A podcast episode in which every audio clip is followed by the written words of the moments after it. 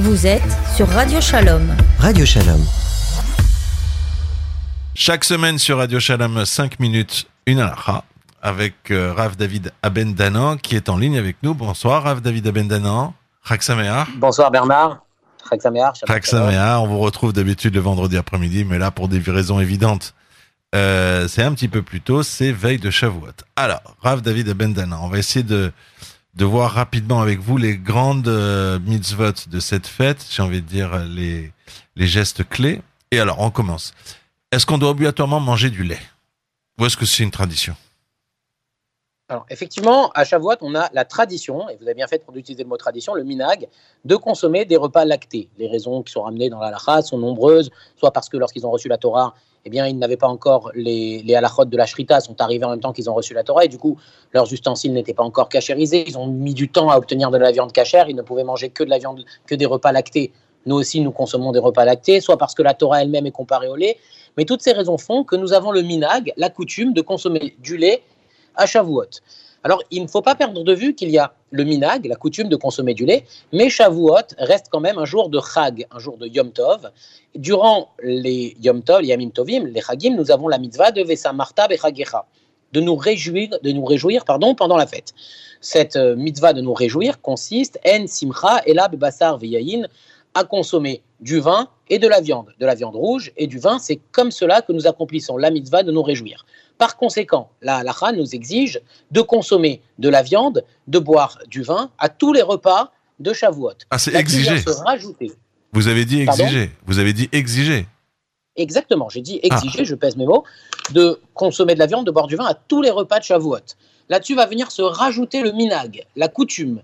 La coutume qui consiste à nous demander de manger du lait ou des repas lactés, des plats lactés, pendant, le, pendant Shavuot. Il va falloir faire cohabiter les deux. Donc on maintient des repas à base de viande. Donc tous les repas, les quatre repas de Shavuot doivent être constitués de viande. Mais là-dessus, on va pouvoir intercaler, par exemple, le, le, vendredi matin, cette semaine, donc demain matin, un petit déjeuner lacté, ou alors pour les gens qui voudraient même, lors du même repas, commencer par le lait, prendre toutes les précautions d'usage, on en a déjà parlé dans un cours antérieur, puis après consommer la viande, mais il n'en demeure pas moins obligatoire de consommer de la viande à tous les repas de Shavuot. Alors là, j'apprends quelque chose. Hein.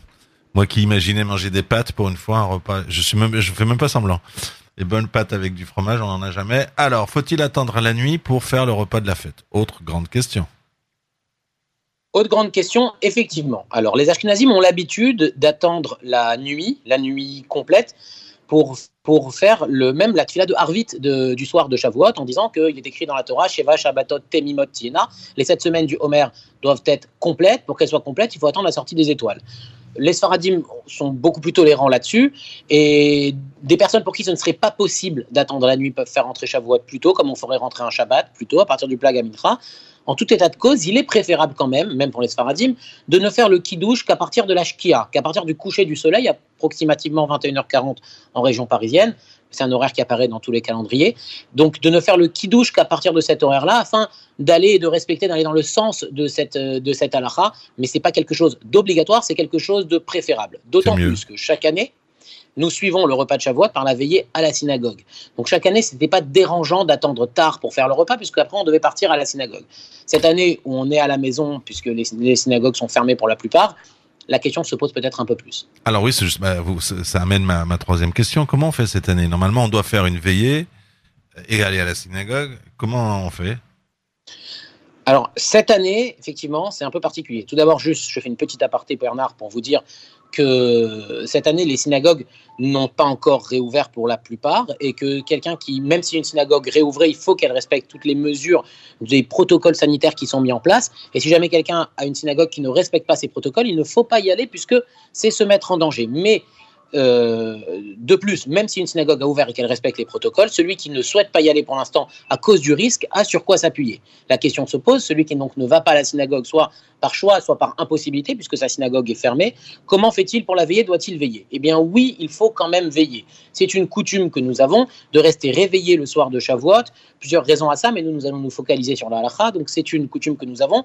Et pendant cette veillée, elle se fait à la maison, comme on l'aurait fait à la synagogue, il y a dans certains livres ce qu'on appelle un tikkun, un texte à lire le soir de Shavuot. Celui qui est à l'aise avec la lecture, eh bien, il peut lire ce texte. Celui qui n'est pas à l'aise avec la lecture ou qui ne peut pas, eh bien, il peut étudier, étudier ce qu'il veut, étudier même autre chose. Mais en tout état de cause, il faut de préférence veiller au minimum jusqu'à 3h30 du matin.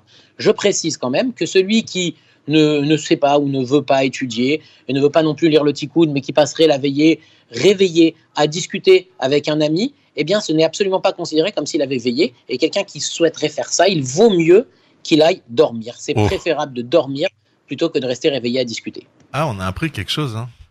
On a appris quelque chose parce que donc effectivement, le, manger du lait c'est bien, mais c'est obligatoire de manger de la viande. Et là, j'apprends que euh, on peut se dire, je respecte la fête, c'est Shavuot, je vais pas dormir. On peut dire ça.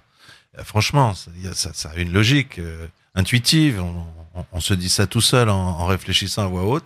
Eh bien non. Pourquoi? Parce que j'imagine, il faut avoir la tête fraîche pour le lendemain matin, parce que le plus important, c'est la prière. Vous voyez, c'est l'intérêt de parler avec un rave, c'est que c'est quelqu'un qui, euh, qui remet les choses à sa place. Le deuxième soir, nuit également? Parce que là, alors, ça commence à faire très tard. Hein. On connaît. Alors, euh, Oui, effectivement, ça commence à faire très tard. Alors, deuxième soir, nuit également. Là-dessus, je vais vous donner deux règles. On va parler les années en général et puis on va parler cette année.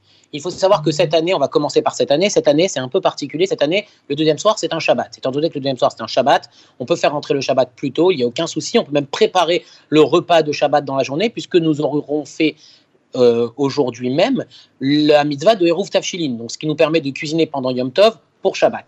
Les autres années, eh bien là aussi effectivement, on peut faire le deuxième soir plus tôt en s'appuyant sur le Ben Ishraï. Le Ben Ishraï, dans son livre qui s'appelle lui-même le Ben Ishraï, c'est un livre qui, c'est une compilation des drachot que le Ben Ishraï faisait dans sa synagogue à Seudah Shlichit. Et quand on regarde la dracha qu'il avait fait Shabbat Bamidbar, qui coïncide avec Shavuot, il explique dans son livre que lui parlait là-bas à Bagdad parce qu'il avait un problème a priori d'insectes la nuit. Nous, nous avons ce problème parce que c'est trop tard, qu'on peut faire le repas plus tôt. Et il décrit un système pour pouvoir faire le repas plus tôt et même cuisiner pour le deuxième jour un peu plus tôt. Je ne vais pas rentrer dans cette euh, explication anarchique maintenant, mais tout ça pour vous dire que non, le deuxième soir, on n'attend pas la nuit obligatoirement, d'autant plus que cette année, le deuxième soir, c'est Shabbat. Et à partir du moment où on a fait rentrer Shabbat, Shabbat est rentré, donc on peut commencer à préparer Shabbat depuis le premier jour de Shavuot pour que le, enchaîner sur le deuxième jour qui se déroulera un Shabbat cette année. Rav David Abendanan, chaque semaine sur Radio Shalom, 5 minutes, une anacha. Je vous remercie. Chag Sameach, et donc avec quelques heures d'avance, Shabbat Shalom. Shabbat Shalom, Chag Sameach, Bernard. Vous êtes sur Radio Shalom. Radio Shalom.